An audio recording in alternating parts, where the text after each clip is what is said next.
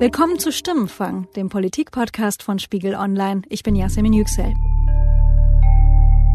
Aus Ärger über Politiker, Prominente, Journalisten klaut ein 20-jähriger Tatverdächtiger Handynummern, private Kontodaten, Adressen, Fotos von rund 1000 Personen und veröffentlicht sie im Internet. Die Betroffenheit bei Politikern schlüsselt sich nach Parteien wie folgt auf. CDU, CSU 425 betroffene Politiker, SPD 318 betroffene Politiker, Bündnis 90 Die Grünen 111 betroffene Politiker, FDP 28, Die Linke 112. Betroffene AfD-Mitglieder null, weil der mutmaßliche Täter sich über die AfD nicht geärgert hat? Unklar. Der BKA-Chef sagt so viel zum Tatmotiv.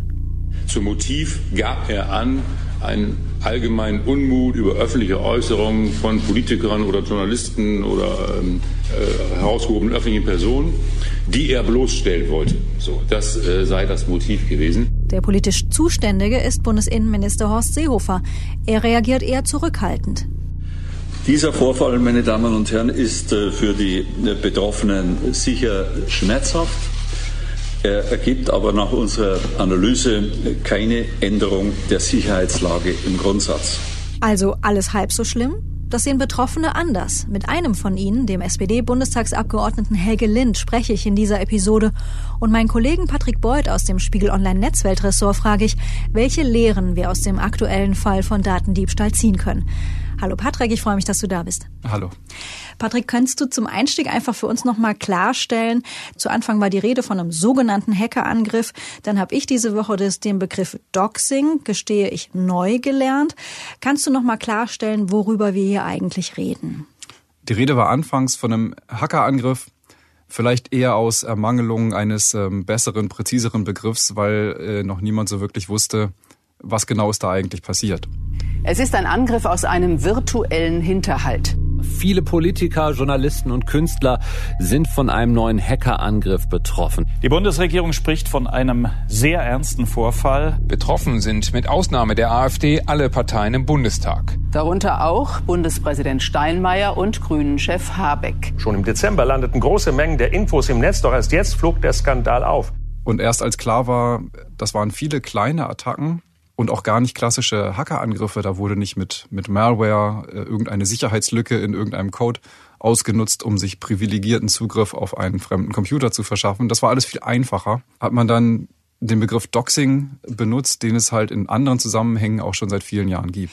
Und kannst du diesen Begriff Doxing, kannst du das nochmal beschreiben? Was geschieht da? Doxing ist abgeleitet aus dem Begriff Docs, äh, Dokumente und beschreibt halt den Vorgang, Dokumente von oder über eine Person zu veröffentlichen, die nicht veröffentlicht gehören, mit dem Ziel, dieser Person zu schaden. Und das kennen wir aus Auseinandersetzungen zwischen weit links und weit rechts, also Linke, die Adressen äh, oder Telefonnummern oder ähnliches von vermeintlich Rechtsextremen veröffentlichen im Internet oder auch andersrum. Manchmal ist das auch verbunden mit Gewaltaufrufen. Äh, kannst du beschreiben, in welchen Milieus dieses Doxing normalerweise vorkommt oder aus welchen Milieus du als Fachredakteur das kennst? Das Phänomen gibt es unter anderem in der, in der Gamer-Szene. Es gab ähm, vor einigen Jahren sogenannte Gamergate. Da wurden Frauen aus der Gamer-Branche damit stark unter Druck gesetzt, so sehr, dass sie zum Teil um ihr Leben fürchten mussten. Das Phänomen gibt es in der YouTuber-Szene, sogar mit Bezug auf diesen speziellen Fall, weil nämlich der mutmaßliche Täter in dieser Szene auch damit angefangen hatte, schon vor einigen Jahren. Das heißt, das Phänomen an sich und auch der Begriff Doxing ist schon relativ alt.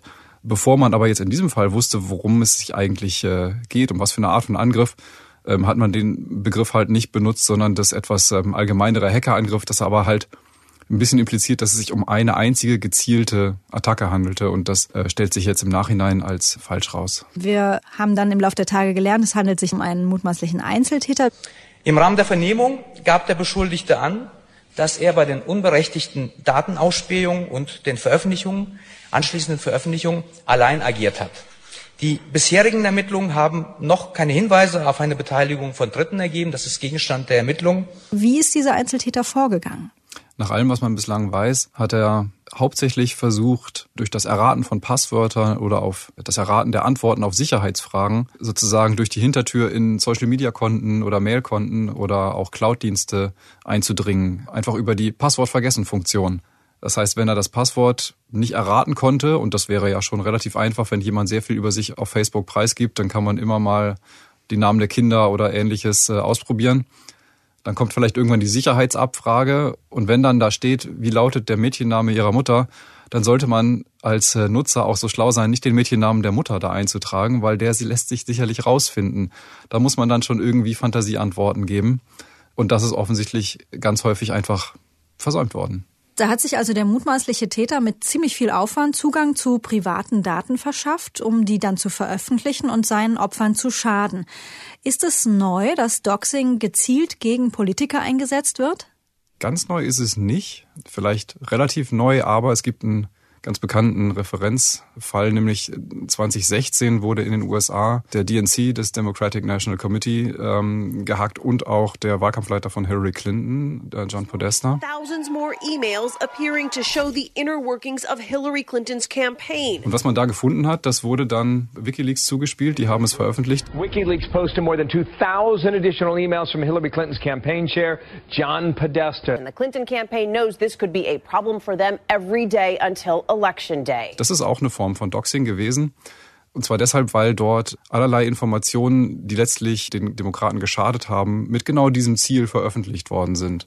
Ich habe für diese Episode mit einem der insgesamt 994 betroffenen ehemaligen oder aktiven Politiker gesprochen. Das ist Helge Lind, ein SPD-Abgeordneter, der für die SPD im Bundestag sitzt. Sein Wahlkreis ist in Wuppertal.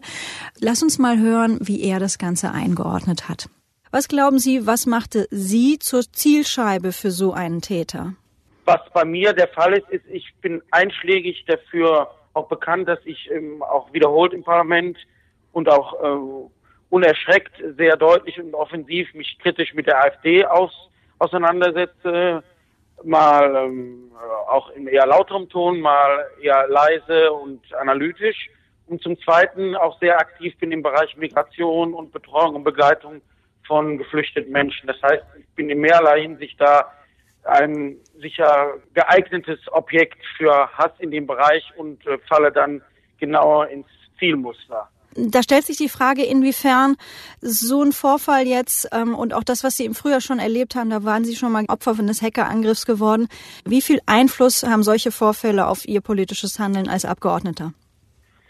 Ich denke, dass Sie damit äh, die Kernfrage ansprechen weil einer der sicher gewünschten Effekte solches, solchen Handelns ist, einzuschüchtern, beziehungsweise äh, solche Personen, die, die denen nicht passen, die da agieren, ähm, Angst zu machen oder sie dazu zu bringen, nicht mehr frei als Abgeordnete zu agieren, sich alles genau zu überlegen. Und äh, gerade das versuche ich mir zu fordern, das nicht zu tun. Also trotzdem erst recht weiter mich für Seenotrettung zu engagieren und auch mich klar für ähm, eine humanitäre Flüchtlingspolitik auszusprechen und auch mich mit dem Rechtspopulismus genauso offensiv auseinanderzusetzen. Also das mache ich ganz bewusst im Willen, mich nicht einschüchtern zu lassen, erlebe aber zugleich auch, wie es äh, leider gelingt, ähm, auch mein Umfeld, Freunde, Mitarbeiter, Familie zu verängstigen. Und das geht bis dahin, dass auch ähm, geflüchtete Familien, das nenne ich jetzt einfach mal so, die ich betreut habe, Anrufe von offensichtlich ähm, rechtsgerichteten Personen bekommen und die äh, involviert werden, was ich für eine ganz furchtbare Situation erachte und was einen natürlich schlucken lässt. Mhm. Weil man dann, in, äh, weil es dann auch Dritte betrifft. Was mich mhm. selber allein betrifft, kann ich selber entscheiden. Wenn es aber auch Dritte betrifft, muss ich ja genau überlegen, was ich tue und gleichzeitig will ich aber nicht klein beigeben oder deshalb äh, meine Position verändern oder mich zurückziehen. Das ist ein ganz äh, schmaler Grad und das ist ja gerade das perfide und fatale an solchen Formen des Doxing. Ich habe gelesen, dass Sie im Frühjahr 2018 auch schon mal Opfer eines Hackerangriffs waren. Können Sie noch mal schildern, was damals los war und wie das dann auch aufgefallen ist? Damals wurde das sichtbar, äh, dadurch, dass es bewusst sichtbar gemacht wurde, indem man äh, ähm, zu erkennen gab, dass Konten von mir gekapert wurden. In dem Fall war es Twitter und Facebook. In meinem Namen ähm, rassistische Äußerungen wie zum Beispiel Rape Fugees Welcome veröffentlicht wurden, worauf sofort Irritationen ausbrachen, weil die Leute dachten, was ist da passiert? Das wurde sichtbar dann noch dadurch, dass private Daten von mir, Kontodaten, Adressdaten, Mitgliedschaftsnummern und ähnliches auch gepostet wurden über die sozialen Medien. Mhm. Und es hatte dann die äh, weltliche Auswirkung, dass entsprechende Sendungen von, mehrfache Sendungen von Koran, Hundekottattrappen und Urinbeuteln mich zu Hause erreichten, die dann wiederum über ein äh, Amazon-Konto dann auf Kosten, in dem Fall sogar meiner Eltern und eine Visa-Karte, wenn ich mich richtig erinnerte, also über Kreditkarten dann äh, bezahlt wurden. Das heißt, dann ist es ein auf vielfältigen Ebenen ähm, erfolgter Angriff, der nicht nur digital, sondern der, der auch ins Nicht-Digitale letztlich reichte ins Nicht-Digitale, und das ist ja ein wichtiges Stichwort. Was macht das mit einem, wenn man eben auch an, der, an dem Punkt ist, wo man merkt, nicht mehr nur in Anführungsstrichen ich als ähm, Politiker, der zu einem gewissen Teil eben auch im öffentlichen Leben steht, sondern eben auch Mitarbeiter, Familie, Freunde können da betroffen sein. Ich ahne es, Sie haben möglicherweise auch Hassmails bekommen.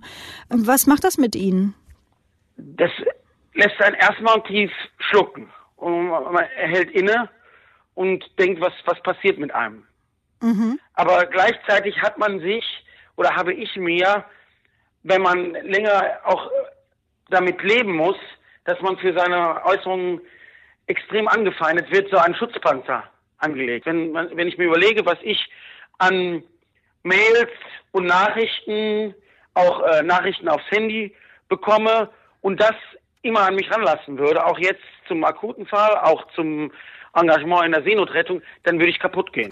Was sagt das über unsere politische Kultur aus, wenn wir nun uns darauf gefasst machen würden, gut, wenn mir deine, ich in Anführungsstrichen politische Meinung nicht gefällt, ähm, dann doxe ich dich, dann stelle ich dich im Internet bloß, indem ich Daten, private Daten klaue und die da veröffentliche.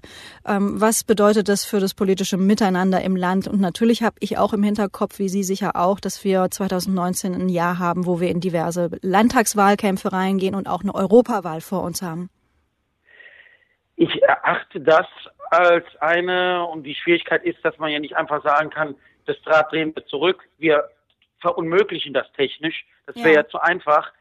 Zugleich sehe ich das als eine äh, fundamentale Gefährdung unserer Demokratie. Denn das könnte ja im Ernstfall darauf hinauslaufen, was Sie auch schilderten, dass Abgeordnete, das politisch Tätige aus Angst davor, sozusagen, dass ihr Privatleben Privatleben offengelegt wird, beziehungsweise dass sozusagen ihre Kommunikation mit Mitarbeitern, dass ihr ähm, Social Media Konten, das, was sie äußern, dass das sozusagen von anderen sich angeeignet wird, dass die Leute zu äh, passiveren macht, zu solchen, die nicht mehr die Meinung sagen, die eingeschüchtert sind.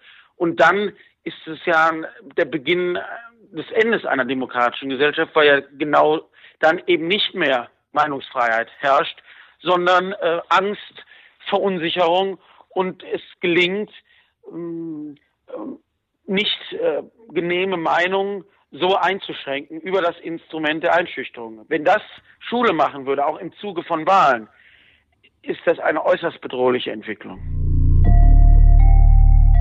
Das war also mein Gespräch mit dem SPD-Bundestagsabgeordneten Helge Lind, mit dem ich am Telefon darüber geredet habe, was da gerade los war. Wir sind zurück bei Patrick Beuth, meinem Kollegen aus dem Netzweltressort von Spiegel Online. Glaubst du eigentlich so ein Beispiel, so ein Vorfall, wie wir ihn jetzt eben hatten, wird Schule machen? Spornt das andere an? Also müssten wir uns mutmaßlich darauf gefasst machen, dass andere versuchen, das nachzuahmen? Klares Ja. Ich kann mir schon vorstellen, dass Boxing noch mehr als jetzt so eine Art Sport wird, von denen, die glauben, sich gegenseitig übertreffen zu können. Es gibt halt in diesem Internet-Sprech diesen schönen Ausdruck for the lulls. Ähm, also man macht es zum Spaß, insbesondere von sich selbst, zur Belustigung, weil man es kann, weil es den eigenen Kreis von Eingeweihten belustigt. Das könnte noch eine ganze Weile weitergehen und das wäre dann halt auch der Anreiz für die jetzt Betroffenen, sich darüber Gedanken zu machen, mit welchen Sicherheitsvorkehrungen kann ich das erheblich erschweren, denn das ist durchaus möglich. Jetzt sprechen wir über dieses Phänomen zum Auftakt eines Jahres, in dem wir noch diverse Landtagswahlen haben werden und auch eine sehr, sehr wichtige Europawahl. Da sprichst du jetzt davon, es könnte eine Art von Sport werden. Dann ist das in meinen Augen ein sehr, sehr gefährlicher Sport. Das ist richtig, aber man muss halt bedenken, dass wir uns in einem Zeitalter von äh, modernem Desinformations- und Informationskrieg befinden. Und das heißt, alle Werkzeuge, die dazu zur Verfügung stehen, die werden genutzt, egal ob wir jetzt über Einzeltäter reden oder halt dann doch über vielleicht sogar staatlich gesteuerte Mächte. Und deshalb muss man das äh, tatsächlich als Mittel mitdenken, auch wenn es in diesem Fall sozusagen als äh, spätpubertärer Scherz oder als, als Prahlerei eher rüberkommt. Das kann halt auch in anderen Zusammenhängen als ganz normales Mittel in diesem Desinformationskrieg verwendet werden. Politisch zuständig für diesen Vorfall ist ja in oberster Instanz der Bundesinnenminister Horst Seehofer. Der hat jetzt auch verschiedene Maßnahmen auf den Tisch gelegt. Beispiele für Maßnahmen sind ein einheitliches IT-Sicherheitskennzeichen, welches die IT-Sicherheit der Produkte erstmals für Bürgerinnen und Bürger sichtbar macht. Der Verbraucherschutz wird als zusätzliche Aufgabe des BSI gesetzlich etabliert. Wie Sie schon gehört haben, wird das äh, Cyberabwehrzentrum äh, äh, weiterentwickelt, fortentwickelt. Unter anderem geht es um einen Gesetzentwurf zur IT-Sicherheit 2.0, wobei das nichts Neues ist. Das Vorhaben steht so schon im Koalitionsvertrag. Ähm, von diesen Themen, die da jetzt im Gespräch sind, was hältst du da für wirklich sinnvoll? Also jetzt auf den anstehenden Gesetzentwurf zu verweisen, das hat schon was von, von Beruhigungspillen. In dem Gesetz geht es um die Ausweitung des Begriffs kritische Infrastrukturen. Es geht um die Ausweitung oder mögliche Ausweitung der Aufgaben des Bundesamtes für Sicherheit in der Informationstechnik, BSI. Äh, und es geht um Zertifizierung, Gütesiegel, Haftung für die Anbieter von äh, IT-Diensten. Und nichts davon würde einen 20-Jährigen davon abhalten, zumindest zu versuchen, nochmal einen Doxing-Angriff zu starten. Was jetzt in die Debatte geworfen wird, das sind Begriffe, die alle auf Reaktion und Aufklärung einer Straftat abzielen. Wobei ich jetzt halt denken würde, Prävention wäre viel wichtiger als Reaktion. Man kann aber Nutzer nicht dazu zwingen, bestimmte Arten von Passwörtern oder sogar eine Zwei-Faktor-Authentifizierung zu benutzen, weil man halt auch die Anbieter nicht zwingen kann und auch nicht zwingen sollte, ihre Angebote schwerer nutzbar zu machen. Jetzt hast du gerade das Stichwort genannt, Zwei-Faktor-Authentifizierung. Auch das war in diesen Tagen sehr, sehr oft wieder zu lesen. Ich glaube, jeder weiß so ungefähr, was damit gemeint ist. Ähm, sei so nett und erklär es auch nochmal, was es wirklich bedeutet und warum es wichtig ist. Also jedes Konto, jedes Gerät wird mit einer PIN oder einem Passwort gesichert. Das ist der erste Faktor. Und dann gibt es zur zusätzlichen Absicherung bei vielen Diensten die Möglichkeit, einen zweiten Faktor anzugeben. Und das kann sein, dass man einen Code zugeschickt bekommt an ein anderes Gerät, also zum Beispiel ans Handy per SMS, damit man als Anbieter überprüfen kann, die, derjenige, der gerade versucht, sich in diesem Konto anzumelden, das ist wirklich derjenige, weil er, er kontrolliert ja auch das Handy, das wir dazu registriert haben, die Handynummer. Dazu gibt es insgesamt mehrere Verfahren. Nochmal kurz, man braucht zwei Dinge um sich bei einem Anbieter, als man selbst zu identifizieren. Wir sprechen in Deutschland sehr häufig darüber, dass wir bei dem gesamten Thema Digitalisierung nicht ganz, ganz, ganz weit vorne sind. Ziehst du aus den Vorfällen der letzten Tage den Schluss, dass wir auch beim Thema Datensicherheit noch zu weit hinten uns befinden?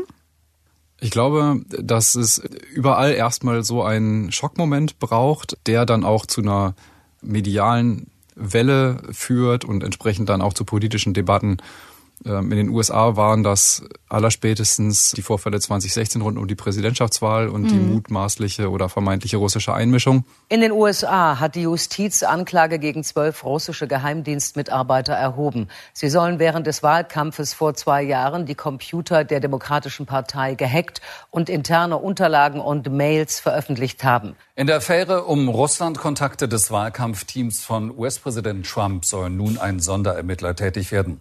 Er sehe so Trump in seiner ersten Äußerung nach dem Gipfel mit Putin, dass eine Klarstellung notwendig sei, mit einem Nachsatz. Ich akzeptiere die Schlussfolgerung unserer Geheimdienste, dass eine Einmischung Russlands bei der Wahl 2016 stattgefunden hat. Aber es könnten auch andere Leute gewesen sein. Seither muss man das auch als Mittel im politischen Kontext bedenken. Was den Fall nochmal besonders gemacht hat, ist, dass mutmaßlich russische Täter dahinter stecken, die auch vom Staat unterstützt werden. Und das ist, glaube ich, auch einer der Gründe, warum die Geschichte jetzt anfangs auch besonders äh, hochgekocht ist. Immer das äh, Wissen, dass wir mittlerweile jede Art von Hackerangriffen auch im staatlichen Kontext denken müssen. Ich versuche es mal konstruktiv. Was wären die positiven Lehren aus dem Vorfall der letzten Tage, die wir ziehen können? Dass Begriffe wie Zwei-Faktor-Authentifizierung, so umständlich sie sein mögen, doch nochmal in die Schlagzeilen geraten und hoffentlich auch gut erklärt werden, dass daran weiter gearbeitet wird, das zu vereinfachen und dass alle Menschen verstehen, es kann wirklich jeden treffen und selbst wenn man denkt, ich selber habe ja keine besonders wichtigen Daten, selbst wenn das alles veröffentlicht würde, würde mir das nicht schaden, dass jeder mitbedenkt, dass man auf seinen Geräten und in seinen Diensten auch die Daten anderer, nämlich der eigenen Kontakte, Freunde und so weiter, gespeichert hat. Und die könnten durchaus betroffen sein und für die ist man schon ein Stück weit mitverantwortlich.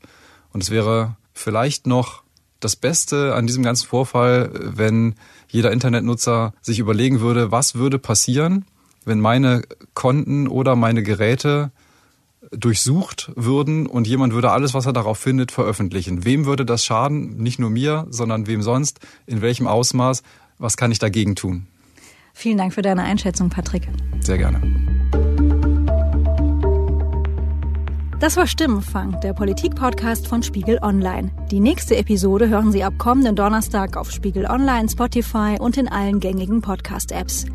In den Show Notes zu dieser Episode finden Sie in dieser Woche einige Links zu weiterführenden Texten unserer Kollegen aus dem Netzweltressort. Darunter auch eine Übersicht, wie Sie sich als Internetnutzer vor Hackerangriffen schützen können. Wie immer finden Sie auch unsere Kontaktdaten in den Show Notes. Ihr Feedback und Themenvorschläge können Sie an stimmenfang.spiegel.de mailen. Sie können auf unsere Stimmenfang-Mailbox sprechen unter 040 380 80400 und an diese Nummer, also die 040 380 80400, können Sie uns auch eine WhatsApp-Sprachnachricht schicken. An dieser Stelle auch nochmal ein großes Dankeschön an alle unsere Podcast-Hörer, die sich an unserem Höreraufruf zwischen den Jahren beteiligt haben. Vielen Dank für Ihren Input. Sandra Sperber und ich, Yasemin Yüksel, haben diese Episode produziert. Danke für die Unterstützung an Sebastian Fischer, Johannes Kückens, Wiebke Rasmussen, Thorsten Reitzek, Jonas Schönfelder, Matthias Streitz und Philipp Wittrock. Die Stimmenfangmusik kommt von Davide Russo.